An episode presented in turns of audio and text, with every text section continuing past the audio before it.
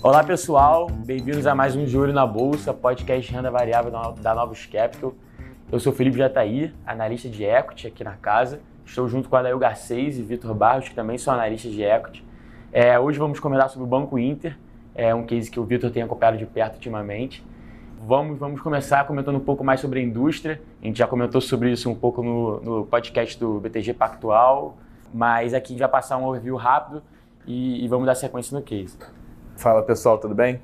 É isso aí, Felipe. É, como a gente já comentou ali no podcast de BTG Pactual, dando um overview da indústria, mas só para relembrar alguns pontos chaves, é, por mais que você tenha uma descentralização bancária ocorrendo no Brasil, com toda a entrada das fintechs e tudo mais, você ainda tem uma concentração bem grande nos cinco maiores bancos. Né? Quando a gente vai olhar, por exemplo, operações de crédito, é, os cinco maiores bancos são correspondentes a 70% delas, quase, quando a gente olha para 2020.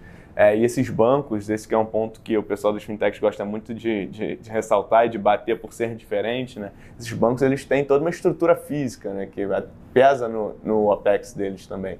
Por exemplo, os cinco maiores bancos juntos no Brasil, eles detêm ali próximo entre 15 a 20 mil agências bancárias é, somados, né? E, e eu, eu, fazendo só o parênteses aí, né? O OPEX é o custo operacional, que a gente vai falar mais na frente ali da diferença deles com os digitais. Isso. E quando a gente pensa também na estrutura das transações, como é que vem ocorrendo, a opção de mobile vem ganhando aderência cada vez mais, né? Quando a gente vai olhar para o início da década passada ali, é, onde o, o, celular e tudo mais já estava muito presente no nosso cotidiano, a gente tinha mais ou menos 500 milhões de transação, transações via celular, né? Quando a gente vai olhar para os números de 2019, isso já era mais próximo de 40 bilhões enquanto o internet banking que já era presente ali no início da década, entre dois, próximo a 2010 e 2012, tinha um número de 14 bilhões de operações, é, hoje esse número é mais próximo de 17. Então, olhando essas duas frentes dos meios digitais, eles já correspondem aproximadamente ali a uns 60% de todas as transações feitas no país. Né? Bom, outro ponto que vale, vale destacar é que o brasileiro tem uma alta aderência a qualquer tipo de aplicativo e, e, e rede social, né? E acho que uma forma bem clara de, de, ver isso é que você pega as principais redes sociais, Instagram, WhatsApp, Facebook. O brasileiro é um dos maiores usuários, maiores usuários do mundo. O WhatsApp, por exemplo, 89% da população brasileira que tem acesso à internet utiliza o aplicativo. E, e assim, outros aplicativos chaves, por exemplo, Netflix, Uber, Airbnb, também são outros exemplos de, de alta aderência do brasileiro é, com o aplicativo. É, e muito disso ocorreu também com o passar do tempo, quando você foi tendo uma democratização de acesso a smartphones. É, porque no início isso era bem concentrado em aplicativos mais caros, em dispositivos mais caros, desculpa. E aí, com o passar do tempo, você foi tendo opções mais baratas, acesso maior a redes também. É, então, isso tudo incentivou é, esse crescimento local, né?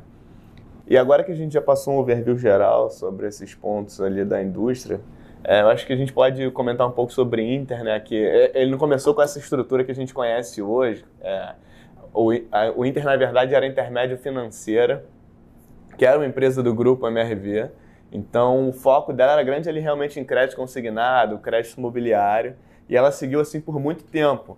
Até que em 2015 realmente começou ali a era digital dela, onde eles começaram a fazer a conta digital, é, se lançaram como um banco de varejo realmente, né? E aí eles começaram basicamente ali focando no cartão de crédito também, em melhorar a imagem da marca é, em 2018 eles fizeram um IPO e desde então eles vêm lançando uma série de, de funcionalidades e inovações para fomentar tanto a questão do super app quanto para alinhar a estratégia com, com o posicionamento que eles passam para o banco. Né? Que o posicionamento deles é realmente uma plataforma digital que oferece todas as soluções ali diárias para o cliente. Então é muito numa cabeça de realmente você ser uma plataforma one-stop shop é, então, você entrar no banco do no app do Inter, você conseguir usar ele como um banco, você conseguir usar como uma plataforma de investimento, é, até fazer um market, é, fazer compras no marketplace. Pedir Uber, é, é, o, o, o, o, discurso ali era, era o intuito de, cara, quero aumentar a frequência que eles utilizam o meu aplicativo. Isso. E, e o engajamento também do cliente, né? trazer esse cliente para ser ativo na base. É, então, hoje, quando a gente vai pensar nos principais produtos que o Banco Inter oferece, é, são cinco avenidas principais, né? Então você tem o day-to-day banking, que é realmente as funcionalidades que a gente conhece de fazer transferência, é, entre outras coisas, o crédito, o Intershop seria mais a parte de marketplace, investimentos e a seguros que ela oferece meio que ela atua meio como uma corretora de seguros, né? Então, só para dar alguns números, acho que é mais interessante a gente começar falando do day-to-day -day. Um dos pontos chaves assim que o pessoal gosta de conversar sobre o Banco Inter, como ele vem crescendo de uma maneira acelerada, né? É, em alguns trimestres, o banco chegou a ter abertura de mais 30, 40 mil contas por dia útil ali dentro do trimestre. Então, quando a gente vai olhar para o pré-pandemia, ali no 4T19, o Banco Inter tinha uma base de 4 milhões de usuários. É, no último trimestre, resultado divulgado, esse número era de 16 milhões já. Então, ali em dois anos, o banco cresceu é, em 12 milhões sua base de usuários. E aí a gente já tem uma prévia desse trimestre de 2022 que o banco já atingiu mais de 18 milhões de clientes. Então ele segue crescendo a um ritmo bem acelerado. E quando a gente vai olhar para as safras desses novos clientes, tem uma, uma, uma, coisa que é bem interessante, né? Que conforme o passar do tempo, a gente vai vendo que as bases mais ativas é, e mais resilientes são as bases mais antigas. Então, quem foi entrando no banco ali, abrindo a conta é, até anterior à pandemia ou durante a pandemia, eles são mais ativos percentualmente do que as contas que vão sendo criadas hoje. E além disso, que é mais interessante ainda de se ver, que é uma das, um dos pontos que o banco enfatiza muito, que é, faz parte bastante da estratégia, é que essas contas mais antigas também, elas consomem mais produtos. Que com toda essa estratégia de oferecer um sortimento grande de produtos, o banco tem conseguido atender e endereçar melhor isso nas safras mais antigas. Então, hoje, a média da, da base ali fica em próximo de 3,5 produtos. Só que se a gente for olhar as safras mais recentes, é, esse número fica mais perto de 3, abaixo de 3 em algumas. E quando a gente vai olhar para as safras mais antigas, esse número fica próximo de 4, acima de 4. Então, realmente, ali as safras mais antigas são mais ativas e consomem mais produtos do banco. E uma, um dos pontos principais, assim, mais atrativos do Banco Inter nessa forte crescimento deles na base de clientes e de contas ativas é que isso acaba favorecendo o custo de funding dele, porque quando a gente vai olhar é, os depósitos do banco, acaba que ele tem uma grande concentração em depósito à vista. Então, os depósitos à vista eles não são remunerados, diferentemente do que a gente vê ali do depósito a prazo, é, depósito poupança, que é como o pessoal, é o depósito a prazo, é como o pessoal conhece mais é, fica mais famoso como um CDB, por exemplo. Então, se você tiver o investido num CDB do banco... Vista ali, é, é basicamente o dinheiro que você deixa na conta, né? Então, isso, aí você pega um concorrente dele no Nubank, por exemplo, o dinheiro na conta ali ele fica rendendo 100% do CDI. Isso tem um custo para o banco, né? Que é o que a gente chama de o custo de funding deles. Isso, que é o, o, depósito a prazo ele é meio que o CDB, né? Como a gente conhece ali a maneira de investimento. Então, se você tiver, por exemplo, um CDB do Banco Inter, isso entraria no balanço dele como um depósito a prazo. E esse saldo é remunerado. Só que no depósito à vista você não tem isso. Como o Adel comentou, então quando a gente vai olhar a composição de custo de funding do, do Banco Inter, ele fica ali mais ou menos próximo, tem ficado nos últimos trimestres, próximo de 50% do CDI. O que na prática é como se você estivesse, de certa forma, emprestando ali para o banco de graça, né? Isso, você, isso. Você deixa aquele dinheiro ali que que você vai ter mais liquidez, você pode sacar a qualquer momento sem render. Exatamente. Enquanto o Nubank, como a Adael citou, por algumas questões de regulamentação, ele não pode ter esse depósito à vista. E aí acaba que ele é para ele ter o, o, o, saldo ele, ele acaba remunerando o cliente, então ele sempre vai ter esse custo de funding maior, por exemplo. E aí, até um, um pouco atrelado ali à, à origem do, do Inter, né? Ele ainda tem um, um legado ali de crédito grande imobiliário. E, um, assim, um mix de contas de crédito bem diferente quando você compara com outros bancos, né? É, foi legal a gente conectar esse ponto do, do custo de funding agora com a parte também de onde ele vai gerar receita de, de empréstimo, porque quando a gente abrir, quando a gente abre a carteira de crédito do, do Banco Inter, a gente vai ver que tem uma grande concentração em depósitos, como o pessoal chama de colateralizado, que são depósitos, é, é crédito imobiliário, crédito consignado, e, e, essa é uma estratégia que acaba que por esse crédito ele ser colateralizado, ele acaba sendo menos rentável para o banco. Onde os créditos mais conhecidos do pessoal como crédito rotativo, é, entre outros, são créditos onde a pessoa que está tomando crédito ela tem um custo maior, então o banco consegue rentabilizar melhor essa base. Acaba que a carteira dele ainda é pequena, nessa frente ele cobra, ele tem uma exposição muito grande para os créditos colateralizados. Então, por mais que ele tenha um, um, custo de funding ali, por mais que ele se capitalize com, uma, com um custo um pouco menor, quando a gente vai olhar a parte da rentabilização, ele também ainda está precisa compor um pouco melhor ali a, a exploração disso. Dá para ele compor de uma maneira que se torne mais atrativa para ele, para ele conseguir explorar ainda mais essa parte, otimizar essa parte dele ter um custo baixo né, de, de capitalização. Mas isso, é só fazendo um parênteses também nesse ponto, né?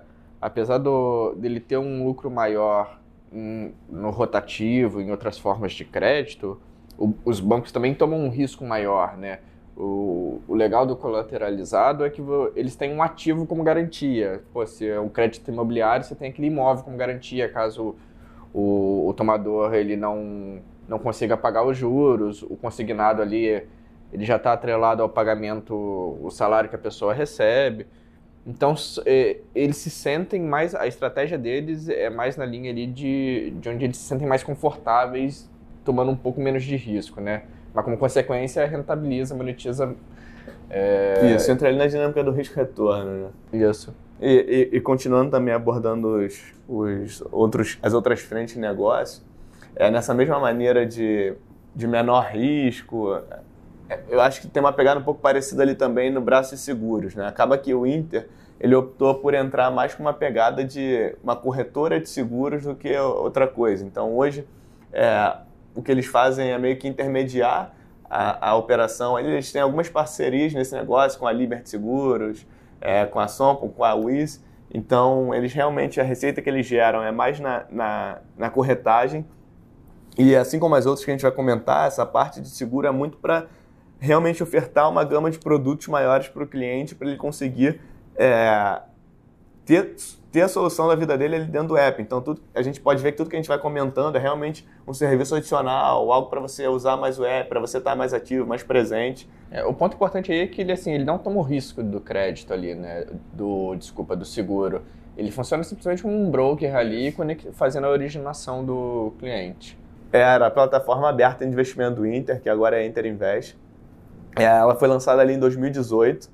O foco dela também é muito em gerar engajamento ali dentro do app, do que a monetização em si. É, a gente consegue ver os ativos sob custódia ali do Banco Inter próximo de 35 bilhões. E assim, é, é uma. Ela oferece todas as soluções que a gente conhece ali dos, da XP, BTG, é, entre outras corretoras. Então, você consegue fazer operações de mercado à vista, day trade, é, negociar ETFs, fundos de investimento imobiliário. A parte de fundos é legal sempre... que eles foram um dos primeiros que começaram com, com esse esquema de cashback, né, de fundos. Isso.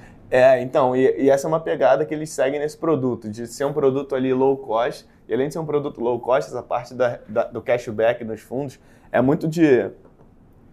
A corretora que transaciona o fundo, ela é remunerada por aquilo, né? Então, se você, se, se um cliente ele entra na base do fundo através da corretora, ela vai receber uma taxa que o pessoal chama de rebate. E aí o que o Inter faz é usar esse cashback, é usar esse, esse rebate para dar um cashback para o consumidor.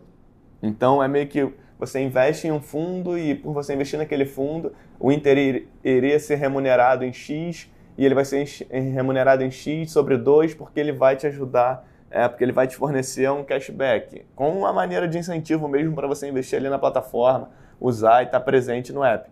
Então, é, acaba se tornando atrativo para o consumidor. E da mesma maneira, para o cliente, da mesma maneira, eles atuam também no Intershop, que agora a gente vai falar, que a frente deles é The Marketplace. Então, existem três frentes principais que você consegue usar no Marketplace do Inter, é, que é o Marketplace em si, lá dentro do app, onde tudo ocorre dentro do app, e parceiros afiliados, onde você procura um e-commerce parceiro, é meio que redirecionado para o site, e aí você também consegue comprar gift cards dentro do app, que aí você consegue comprar crédito para Netflix, Spotify, Uber. E, e o ponto-chave disso é, é, meio que o, boa parte do que eles rentabilizariam dessa venda, é, dessa intermediação, e gerar uma venda para o parceiro, eles acabam devolvendo para o cliente. Então hoje quase toda a receita do Banco Inter com o marketplace é convertida em cashback. Então se a gente for olhar ali um termo que o pessoal conhece bastante, de, que é take rate, que é realmente quanto que é cobrado ali, o FII que é cobrado pelo, pelo intermediário para fazer a transação do, do 3P para o consumidor, fica ali meio que na casa de 7% do Banco Inter é, no último ano. E o que ele retornou de cashback ficou na casa de 6%. Então, é, a grosso modo, o Banco Inter ficou ali com 1% de take rate desse GMV que ele transacionou, porque o restante ele devolveu para a base. A interpretação é basicamente se você compra pela plataforma deles um negócio de 100 reais, eles conseguem monetizar no final apenas um real, né? Ele, te, ele cobra da, do vendedor 7 reais, te devolve 6 e fica com um real para ele.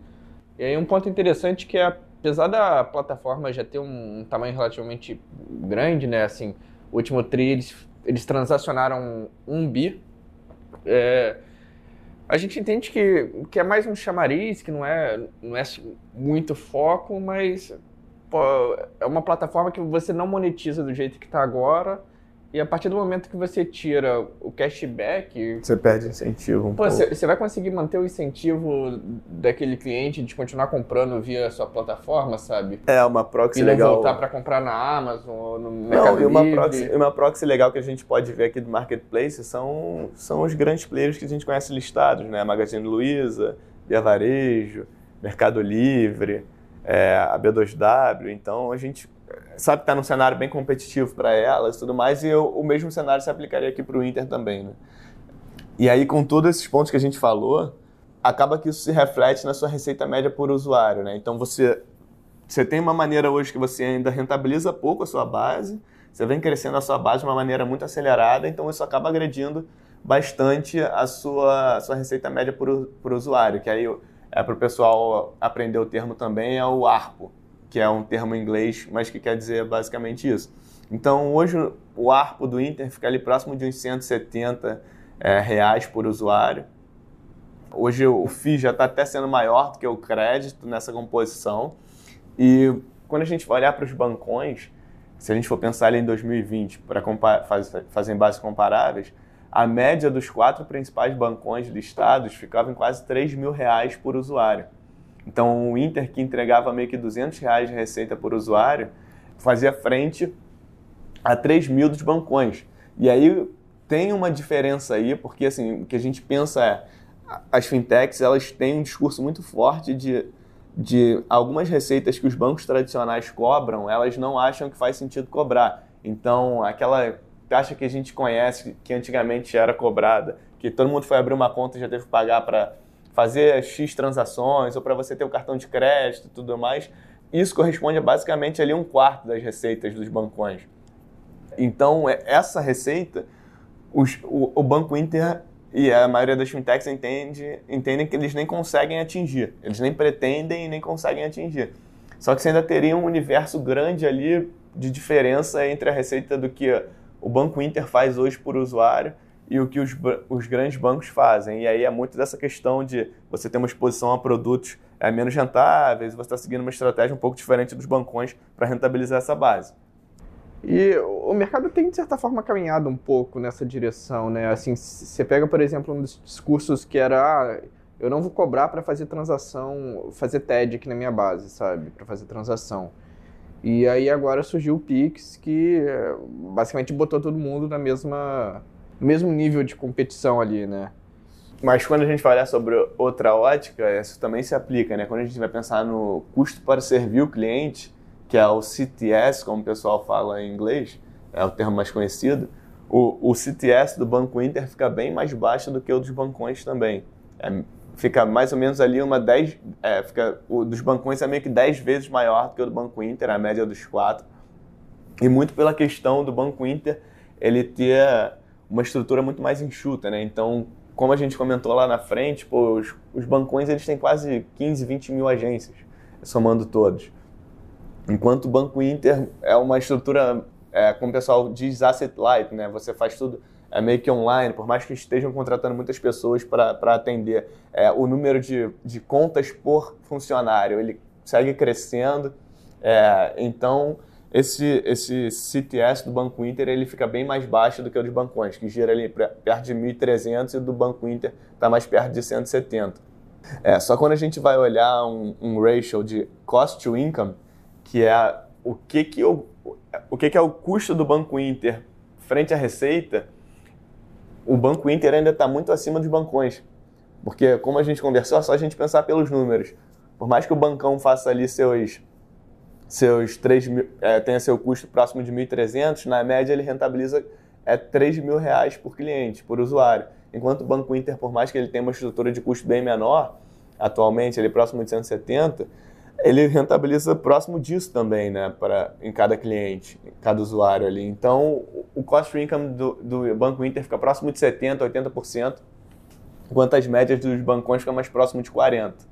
E esse é um ponto que, esse é um dos principais pontos que o Inter tem que trabalha para evoluir, né? Isso vai vir muito com o tempo, com a rentabilização maior da base dele, que ele vem, vem crescendo e tudo mais. E acaba que a, a tese se concentra aí, né? Se você acredita que ele vai conseguir rentabilizar melhor esse cliente lá na frente, é uma baita opção de investimento.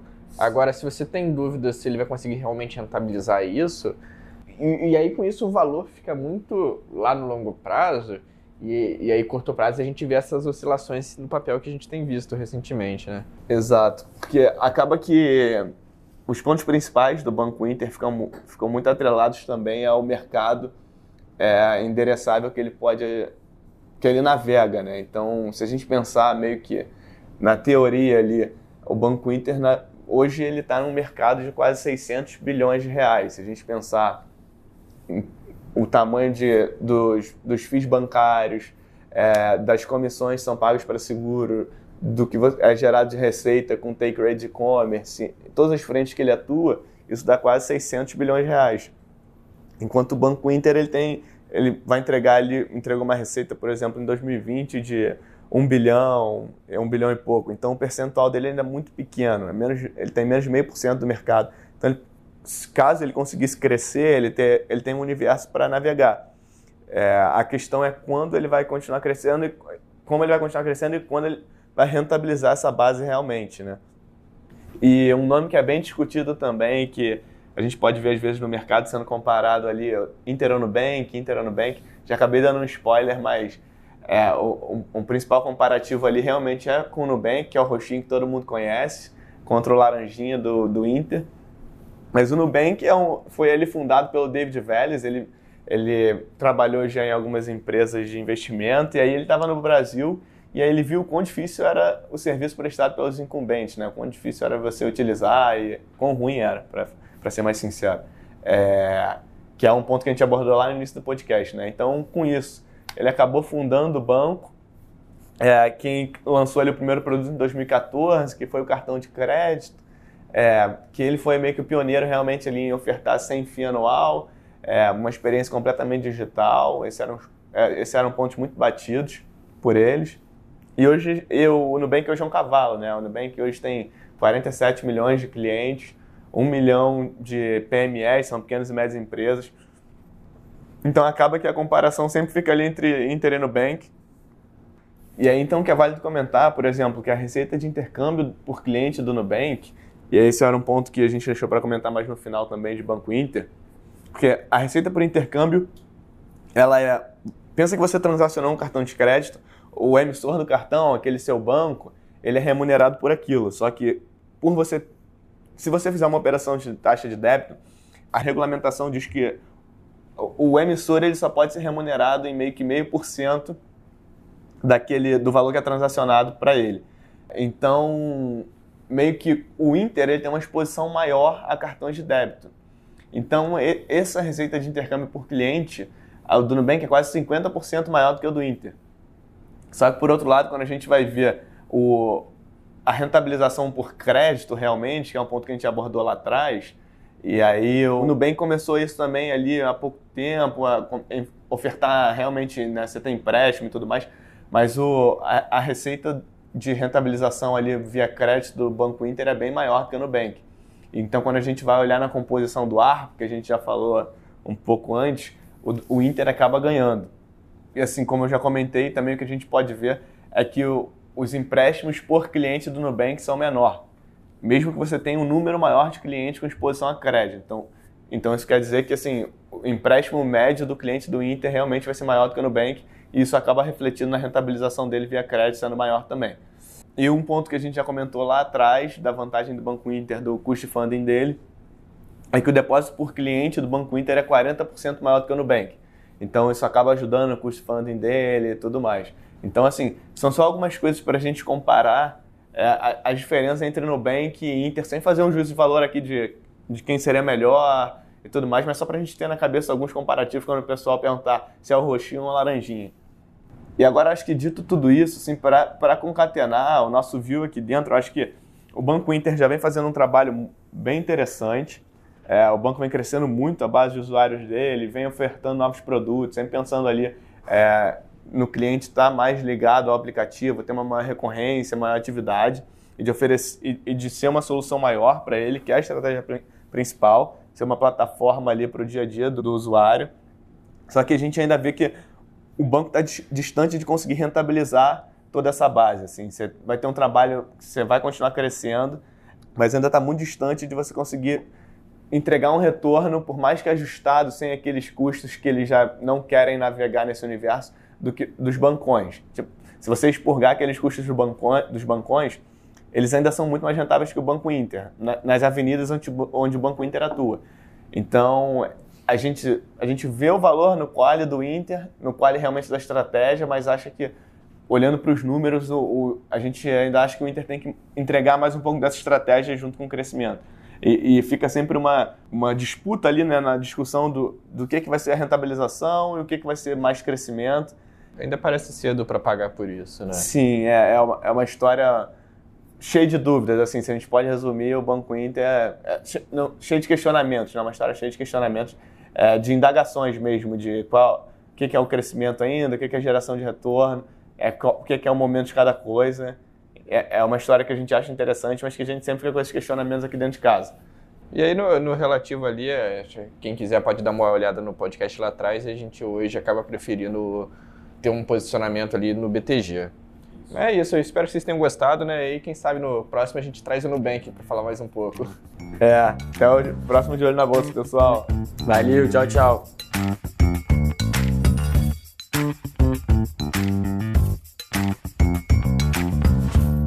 A Novos Capital, gestora de recursos limitada, não comercializa nem distribui cotas de fundos de investimento ou qualquer outro ativo financeiro. Este podcast não constitui uma oferta de serviço pela Novos e tem caráter meramente informativo. A Novos utiliza informações de fontes que acredita serem confiáveis, mas não se responsabiliza pela exatidão de quaisquer das informações assim obtidas e utilizadas neste podcast, as quais não foram independentemente verificadas. Estas informações podem estar desatualizadas ou sujeitas a opiniões divergentes. Este conteúdo não constitui uma opinião ou recomendação, legal ou de qualquer outra natureza, por parte da Novos, e não leva em consideração a situação particular de qualquer pessoa. A utilização das informações aqui contidas se dará exclusivamente por conta e risco de seu usuário. Antes de tomar qualquer decisão acerca de seus investimentos, a Novos recomenda ao interessado que consulte seu próprio consultor legal.